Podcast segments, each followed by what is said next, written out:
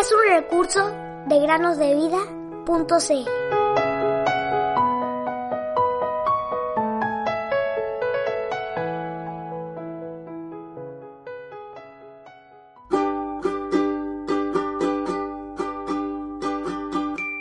Sobre toda cosa guardada, guarda tu corazón, porque de él mana la vida. Proverbios 4:23 Muy buenos días queridos niños, bienvenidos a otro día para meditar. La meditación del día de hoy se llama Decisiones en la jungla. Presten mucha atención. Corría el año 1928 en la colonia de Kenia, África. La mayor parte de la tribu, Kikuyu, apoyaba la revuelta que pronto se levantaría contra los hombres blancos. Sin embargo, Stephen Guillanhui, uno de los hombres de la tribu, había llegado a conocer a los misioneros de Dios y a amarlos también. Él no podía traicionar a otros cristianos. Entonces vino la amenaza. Si Stephen no renunciaba a su fe en 24 horas, entonces sufriría por ella.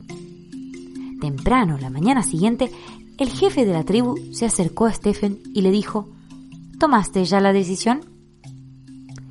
Stephen respondió, No puedo darle mi espalda a Dios. En ese mismo instante, los fuertes brazos de los hombres de la tribu tomaron a Stephen. Luego su hogar fue quemado. Delante de sus ojos las llamas consumieron el fruto de su trabajo. Luego lo miraron para saber si negaba su fe pero él continuó negando con su cabeza, indicando que eso no iba a suceder. Luego, ante otra señal, los hombres comenzaron a destruir las plantaciones de Stephen, arruinando toda la futura cosecha.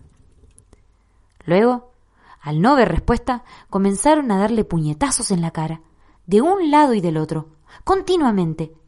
El extremo resplandeciente de una antorcha se estrelló contra su pecho, y su carne chamuscada se encogió en agonía, hasta que un golpe en su cabeza lo dejó inconsciente. Cuando Stephen volvió en sí, él trató de levantarse, pero algo andaba mal con sus piernas. Con mucho dolor, él se arrastró hasta el hogar de los misioneros. Por muchos años, Stephen fue uno de los predicadores más sobresalientes de los Kikuyus.